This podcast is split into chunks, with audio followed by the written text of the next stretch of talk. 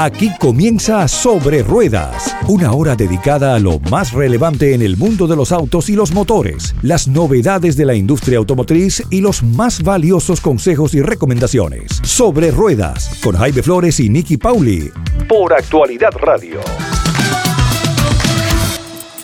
Bienvenidos una vez más a Sobre Ruedas a través de Actualidad 1040 AM 109.3 FM. Qué bueno que estén con nosotros una vez más en este que es nuestro tercer programa en esta nueva casa. Es siempre gratísimo, un verdadero placer saludar como todos los domingos a esta compañera de tantos años, dos décadas haciendo este programa. Nicky Pauli, siempre es muy grato conversar contigo. Muchísimas gracias Jaime por esa bienvenida, por esas lindas palabras. El sentimiento es mutuo. Feliz de estar compartiendo micrófono contigo y por supuesto acompañando y dejándonos acompañar por toda nuestra audiencia para hablar de temas que tanto nos interesan, el mundo de la industria automotriz y el automovilismo deportivo. Niki, hablando de automovilismo deportivo, pues bien, ya tenemos, ya estamos entrando en la parte final, en la diríamos que las postrimerías de lo que es esta temporada 2023 de la Fórmula 1, una temporada bastante interesante con 24 eh, carreras pactadas, una de ellas la del eh, Gran Premio Emilia Romagna, que no se pudo llevar a cabo por problemas eh, meteorológicos en esa zona europea. Pero bueno, tenemos cosas interesantes pasando. Eh, hay gente que cree que mm, tenemos pilotos muy jóvenes, pero hay gente que cree también que tenemos pilotos que ya mm, peinan canas desde hace rato, ¿no? Pues sí, Jaime, y este tema viene un poquito a colación de algo que comentábamos hace poco tú y yo fuera de micrófonos, y era la edad de la Fórmula 1, que cuántos años tiene. Pues la Fórmula 1 oficialmente nació en 1950 y hablábamos nosotros, es apenas una jovencita que siempre tiene una nueva primavera o es una categoría ya madura, seria una categoría senior.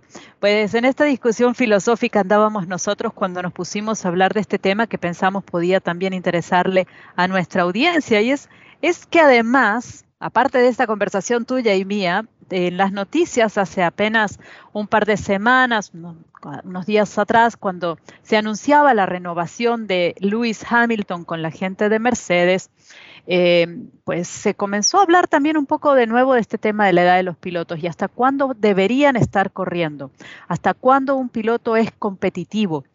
Y lo mencionaban porque eh, para el momento en que se acabe esa renovación de contrato de Lewis Hamilton ya estará montado en el cuarto piso, ya tendrá más de, 40 años. Entonces, eh, él y Fernando Alonso, que tiene actualmente 42 años, eh, de alguna manera la gente está esperando un poco más como que se retiren a que digan, no, yo voy a seguir corriendo. Y Hamilton decía, yo voy a seguir corriendo, mi compromiso está ahí, mi motivación está ahí, mis ganas de, triunfar están ahí. A esto hacía eco precisamente Fernando Alonso diciendo, no solo tenemos ganas de correr, sino que yo me quedo a correr con Hamilton hasta los 100 años de edad. Así que un poquito esa es, esa es la situación cuando tenemos pilotos como Oscar Piastri, por ejemplo, que tiene apenas 21 años, eh, que es el más jovencito del grupo de la Fórmula 1 actual. Así que un poco en todas las edades. Pero ahí está Lance Stroll, que también es bastante joven. Eh, Charles Leclerc, me da la impresión, o por lo menos luce, eh, bastante joven. Max Verstappen ya tiene unos cuantos años. también el checo Pérez está entre los mayorcitos, ¿no? Pues a ver, vamos, vamos a ver cada uno de esos, de esos casos, porque en el caso de Sergio, Sergio tiene 33 años. En el caso de Max tiene 25. En el caso de Leclerc tiene 25 también. Ahora, por ejemplo, en el caso de Max Verstappen, uno dice, bueno, ya es un piloto que tiene bastante tiempo en la Fórmula 1, pero debutó cuando tenía 17 apenas. Entonces, em, vemos que cada vez a medida que transcurren los años eh, y las décadas del automovilismo van mutando, van cambiando, Jaime. Y en estos últimos años hemos visto cada vez con más frecuencia pilotos por debajo de los 20 años de edad que vienen de las categorías menores a la Fórmula 1. Anteriormente se hablaba eh, de que tenías que pasar por la Fórmula 2, luego la Fórmula 3, en algún momento incluso dabas el salto a la Fórmula 3000 para finalmente ver si llegabas a la Fórmula 1. Y sin embargo, en estos momentos ya la situación ha cambiado, ya eso no es tan así. Eh, y hay pilotos que pasan de categorías inferiores, tienen los puntos necesarios para la superlicencia y la opción, la, la posibilidad abierta en algún equipo y suben a la Fórmula 1.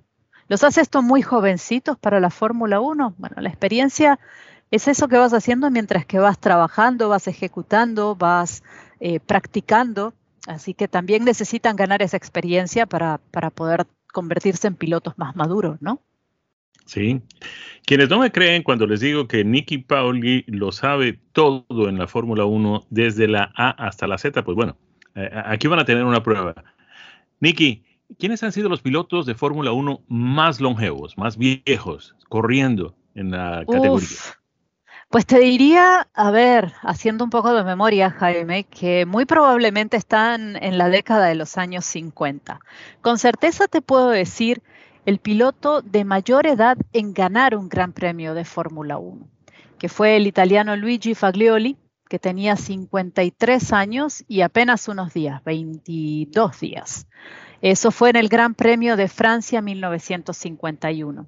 En ese grupo de edad, de los mayores en ganar, están nombres como el de Giuseppe Farina o el quíntuple campeón mundial, el argentino Juan Manuel Fangio, que tenía más de 46 años, poquito más de 46 años, cuando ganó el Gran Premio de Alemania en 1957. En tiempos más recientes, y un nombre que quizás a, ti y a nuestra audiencia, Jaime, les repique un poco en las orejitas, se acuerden más de él, eh, que de Faglioli, por ejemplo, que quizás algunos no, lo ubiquen, está Nigel Mansell. Nigel Mansell en años recientes, eh, o por poco más recientes, eh, fue un piloto que tenía más de 40 años cuando ganó en Australia en 1994. Tenía 41 años, tres meses. Así que, pero es de los pocos casos en años recientes. Tenemos que ir quizás luego en las estadísticas, podríamos ir hasta Raikkonen, Kimi Raikkonen, que logró ganar el Gran Premio de Estados Unidos 2018 eh, cuando tenía 39 años de edad. Pero no son muchos, Jaime, los que compiten ah, en, estos, en estos tiempos hasta cerca de los 40 años o hasta pasar los 40 años. Así que Fernando Alonso es una excepción en, tiempos modernos y probablemente Hamilton lo será también a sus 38 actuales y tendrá 40, 40 y poquito cuando, cuando venza esta renovación que acaba de firmar de contrato. Ahora, Nicky, mm, tenemos que reconocer que la Fórmula 1 ha cambiado muchísimo en muchísimos aspectos también, pero uno de ellos tiene que ver con eh, la manera como se conduce un vehículo hoy comparado con la manera como se conducía uno de esos bólidos eh, en, los años 50, cuando empezó la Fórmula 1, era completamente diferente. Eran eh, automóviles que no tenían pues ni la dirección hidráulica, ni los frenos de potencia, ni los sistemas computarizados, ni los sistemas de reutilización de energía y, esto que vienen en los vehículos de hoy. El, el, manejo del vehículo era puramente manual y a punta de fuerza física, muscular. Hoy en día es mucho lo que hacen los computadores y los sistemas electrónicos y los actuadores y los eléctricos y en fin, todo lo demás. Eh, eh, eso mm, sin duda facilita a la gente más joven de las nuevas generaciones que nació ya en la era de los computadores frente a los que pues ya de alguna forma tuvimos que acostumbrarnos a eso, pero no hace parte de nuestro DNA, ¿no?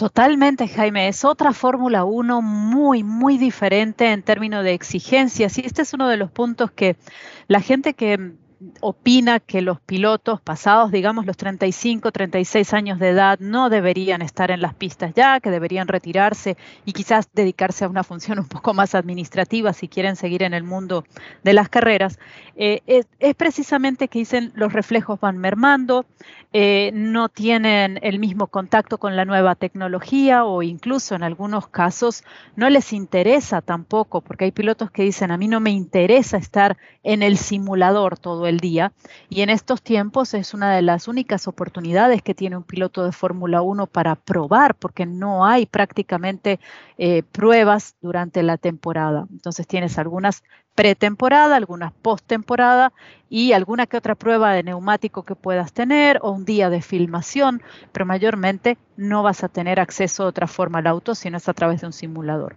Entonces, Hay algunos para los que esto no es ni siquiera una opción, no quieren, no les gusta, no les interesa. Em, los más jovencitos sí están mucho más acostumbrados. Ahora, también hay que dar el espacio a este piloto eh, mayor, maduro, llamémosle de alguna manera, que está interesado también en la tecnología, porque también existe y no podemos irnos al estereotipo de porque es mayor no le interesa o no sabe o no se pueden eh, no, no, lo puede aprender.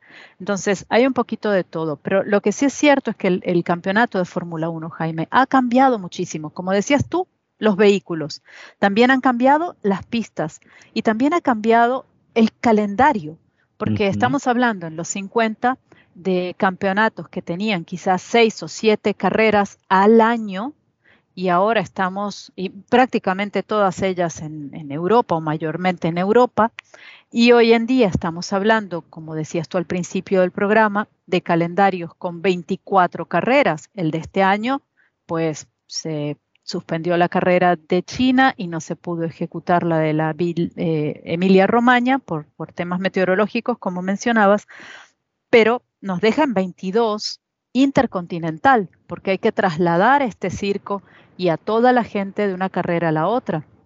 Y los pilotos cuando no están corriendo están atendiendo funciones de relaciones públicas, representación de los equipos o las marcas que, los acompañan, de los productos que los patrocinan, eh, están atendiendo eh, sus entrenamientos físicos que son muy exigentes, a veces ocho horas diarias de entrenamiento con unas rutinas realmente eh, fuertes. Entonces, la exigencia física y la exigencia de foco, la exigencia mental, Jaime, de poder estar enfocado en, las carreras, en cada uno de los detalles, en un mundo que es tan exigente, que te consume tanta, tanta energía y tanto de tu tiempo, y que te aleja y te aísla de otros aspectos de tu vida muchas veces, ¿no? Del contacto con tu familia o con tus amigos, em, puede ser muy pesado también. Y eso también juega un papel a veces en contra. Hay pilotos que dicen, yo este tipo de vida ya no lo quiero, ya no me siento ahí. Sebastián Vettel, que se acaba de retirar hace apenas, apenas el año pasado, decía, mis hijos están creciendo y yo quiero estar allí para ellos. Y hay otros intereses en mi vida a los que les quiero dedicar tiempo. Entonces, pues es una opción también muy personal, ¿no? Sin duda. Y ya que mencionas calendario, pues el Gran Premio de China vuelve el año que viene. Eh, tendremos 24 carreras otra vez en este campeonato. Y Nicky, parece que nos hubieran escuchado cuando la semana pasada hablábamos justamente de cómo se estaba volviendo monótona la categoría de la Fórmula 1, eh, algo similar a lo que sucedía cuando Mike Schumacher manejaba su Ferrari y ganaba todas las carreras. Lo mismo estaba sucediendo este año eh, con Max Verstappen en su Red Bull, eh, con eh, Sergio Pérez a su lado. Y resulta que el Gran Premio que tuvimos justamente cuando hablábamos de esto nos permitió tener en el podio a tres escuderías distintas y ninguna de ellas era Red Bull. Así es, Jaime. ¿Y qué decíamos nosotros al final de, de nuestro segmento de automovilismo la semana pasada? No crean ustedes que porque viene con 10 victorias consecutivas Max Verstappen la Fórmula 1 está aburrida. Hay muchas otras historias alrededor. Hay que levantarse los domingos a la mañana y hay que ver cada carrera porque cada carrera nos puede sorprender. Y este ha sido el caso del Gran Premio en Marina Bay, un circuito callejero en el que ha ganado Carlitos Sainz de Ferrari, una carrera brillante por otra parte del piloto español.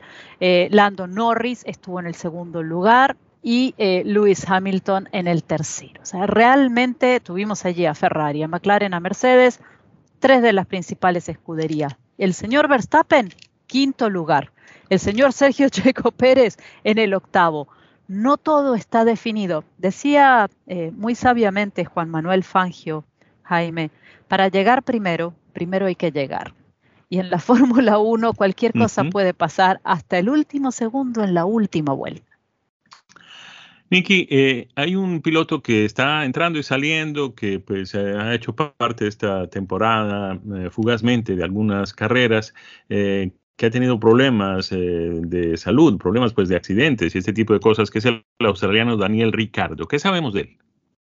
Pues sabemos que todavía está en recuperación, sabemos que no le han dado la luz verde para poder volver eh, a las carreras, así que bueno, nada, extrañando, extrañándolo Jaime, porque es una presencia, aunque él ha estado yendo eh, a las carreras, pero no ha estado activo compitiendo, se le extraña porque es, este piloto que, que, a la gente le gusta, que es, eh, es un hombre divertido, siempre con una sonrisa, una actitud positiva, em, siempre con buena onda, ocurrente cuando llega al podio. No nos olvidemos que muchas veces vierte el champán en el, en el zapato con el que corre y luego lo bebe de allí y con mucha frecuencia hace que los demás en el podio beban de su zapato, cosa que creo que en lo personal me resistiría. Sin duda. Em, ¿Tú también? Claro que sí, claro que sí. Pero bueno, esperemos que pronto, pronto pueda regresar, Jaime. La verdad es que, que sí. Hacen falta, hacen falta también ese tipo de figuras. Sí, claro que sí. No me resistiría solamente a la champaña en el zapato de Ricardo, me resistiría también a leche en eh, las 500 millas de Indianápolis, cualquiera que sea la categoría de leche que se use, ¿no? Ah, bueno, pero puedes seguir la vía de Emerson Fittipaldi, que cuando ganó 500 millas de Indianápolis en una de las ocasiones, al menos que yo recuerde, em, decidió que él no tomaba la leche del vencedor y tomaba jugo de naranja, que era em, uno de los productos en los que, eh, de hecho, eran, eran, si mal no recuerdo, Jaime, y este, este, esta historia quizás la tengas tú más fresca que yo, pero Em, creo que las naranjas eran, ese jugo de naranja estaba hecho con la pulpa de naranjas de, las haciendas de la familia. De las haciendas de, la familia, exactamente. Así que él estaba promocionando de alguna manera el producto familiar. Y la artífice de esa eh, maniobra por llamarla de alguna forma, que no cayó muy bien entre la gente de Indianápolis porque tenían un contrato justamente con los productores de leche de la zona. Quien eh, actuó para crear esa maniobra fue la inmortal Kika García Concheso, inolvidable. Eh, lamentablemente fallecida hace un par de años aquí en el sur de la Florida, que era el alma de, muchos pilotos em, brasileños que llegaron a correr en los Estados Unidos y que pues ella mm, sirvió como manager y como director de comunicaciones y en fin, como mano derecha de esos pilotos, incluyendo obviamente al inmortal también Emerson Fittipaldi. Ella fue la que se encargó de hacerle llegar la botella de jugo naranja cuando todo el mundo estaba esperando que él brindara, como es la tradición en las 500 millas de Indianápolis, con la botellita de leche. Pero bueno, esas son las cosas que pasan. Más de una idea, Jaime, y qué bueno que recuerdas a, Kika, más de una idea tuvo Kika que, que nosotros esta del jugo de naranja que todavía la estamos comentando, pero además en Miami, en el área de Brickell, hay una calle que lleva el nombre de Emerson Fittipaldi. Esa también fue una iniciativa de, relaciones públicas y de, eh, de, comunicaciones en la que estuvo involucrada aquí, que, fue que, tengo entendido que fue la, la que ideó eso y lo propuso y pues caló en la ciudad y finalmente nombraron esa calle en honor del gran Emerson Fittipaldi. Así que si una persona que ha tenido muchísima influencia eh, en el sur de la Florida, en las carreras y por supuesto con los pilotos brasileños. Cambiamos el tema, Nicky. Vamos a entrar en uno que pues seguramente llama la atención de nuestros oyentes, que es el tema de los vehículos autónomos. Hace algún tiempo se hablaba de vehículos eléctricos, se pensaba que era algo que pues eh, iría a llegar, pero que todavía no llegaba.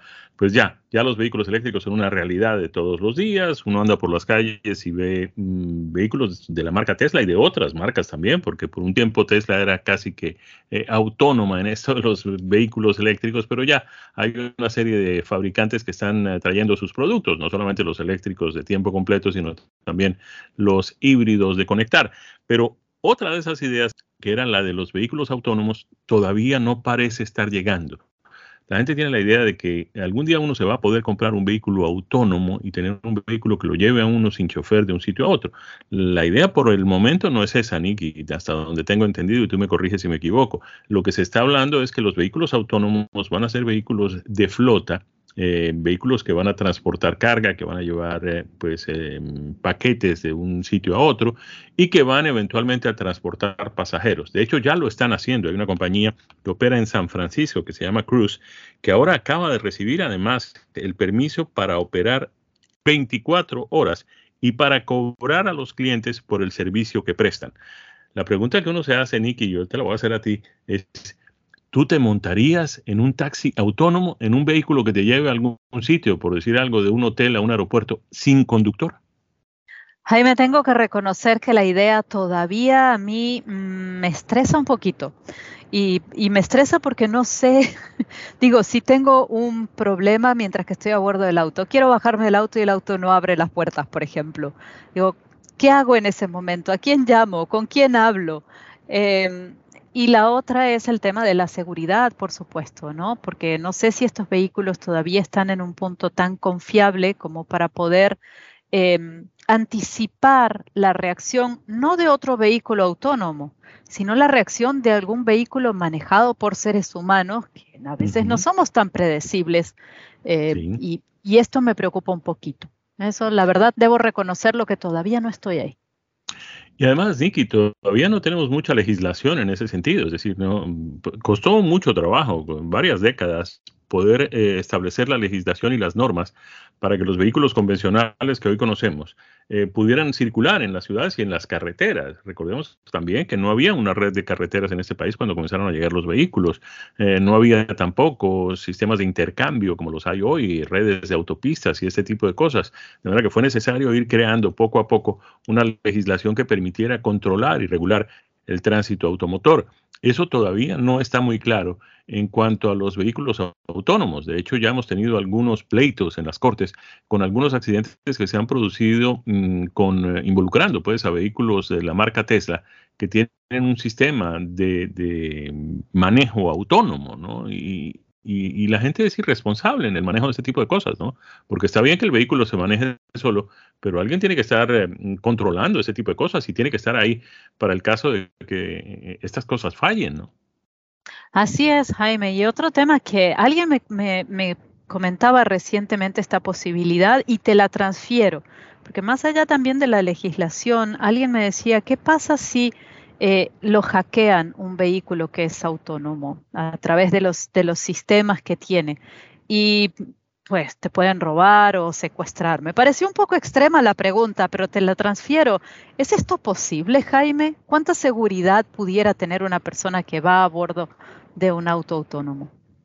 Pues eh, existe la posibilidad y es clara la posibilidad. Obviamente hay sistemas que pues e, evitan ese tipo de cosas, pero, pero cada vez que hay un eh, sistema contra un virus en particular, y eso lo venimos conociendo en el tema de los computadores desde hace varias décadas, eh, los mm, sistemas de protección contra esos virus tienen que estar actualizándose prácticamente todos los días, porque así como ellos hacen su trabajo de producir mm, software que evita los virus o que pues combate los virus, también los hackers están haciendo lo mismo, eh, creando nuevos virus y creando eh, eh, nuevos invasores a los computadores que podrían cambiar las cosas. Todos los días nuestros bancos nos están alertando sobre el uso de nuestros passwords y los sistemas de doble mm, identificación para evitar que nos roben nuestro dinero del banco, de la tarjeta de crédito, ese tipo de cosas. Si eso mismo puede suceder con los sistemas de software que controlan los vehículos autónomos, imagínense lo que puede pasar. Eh, ya hemos tenido algunos problemas también, obviamente ninguno de ellos ha resultado en cuestiones graves, pero las aerolíneas, por ejemplo, han tenido que suspender operaciones de vuelos y ese tipo de cosas porque han tenido problemas en sus redes de computadores. Imagínense si eso sucede con los computadores que controlan el tráfico aéreo o con los computadores que van a controlar el tráfico automotor o con los que llevamos dentro de nuestro propio vehículo para que se conduzca él solo. Es un riesgo grande eh, es algo en lo que habrá que legislar y es algo en lo que tendremos que estarnos protegiendo cuando lleguen estos vehículos. Por ahora, esta firma Cruz dice que va a extender sus servicios que ya viene prestando en San Francisco a otras ciudades importantes de los Estados Unidos, como Seattle, en el estado de Washington, y como la capital federal, la ciudad de Washington, en el distrito de Columbia. Eh, también mm, anunciaron que irían a operar en Miami, eh, aquí en el sur de la Florida, y en Charlotte, en Carolina del Sur. De manera que pues estaremos pendientes. Dicen que mm, también estarán, perdón, Carolina del Norte, Charlotte es en Carolina del Norte. Eh, dicen que operarán en ciudades de la zona oeste. Se refieren a Phoenix, en Arizona, Austin, Dallas y Houston, en el estado de Texas. De esta forma, Nicky, vamos llegando al final de este primer segmento de nuestra edición de hoy de Sobre Ruedas. Eh, más adelante estaremos de regreso. Eh, nos vas a compartir impresiones de manejo de un vehículo que has tenido la suerte de conducir por estos días. ¿De qué vas a estar hablando? Así es, les voy a estar conversando del GMC Canyon, Jaime, del 2023 el modelo, un vehículo que abre la tercera generación de, este, de este mm, camión y que me ha sorprendido súper positivamente. Mis impresiones de manejo cuando regresemos del corte comercial. Sobre ruedas. Ya regresamos con más en Sobre Ruedas con Jaime Flores y Nicky Pauli por Actualidad Radio.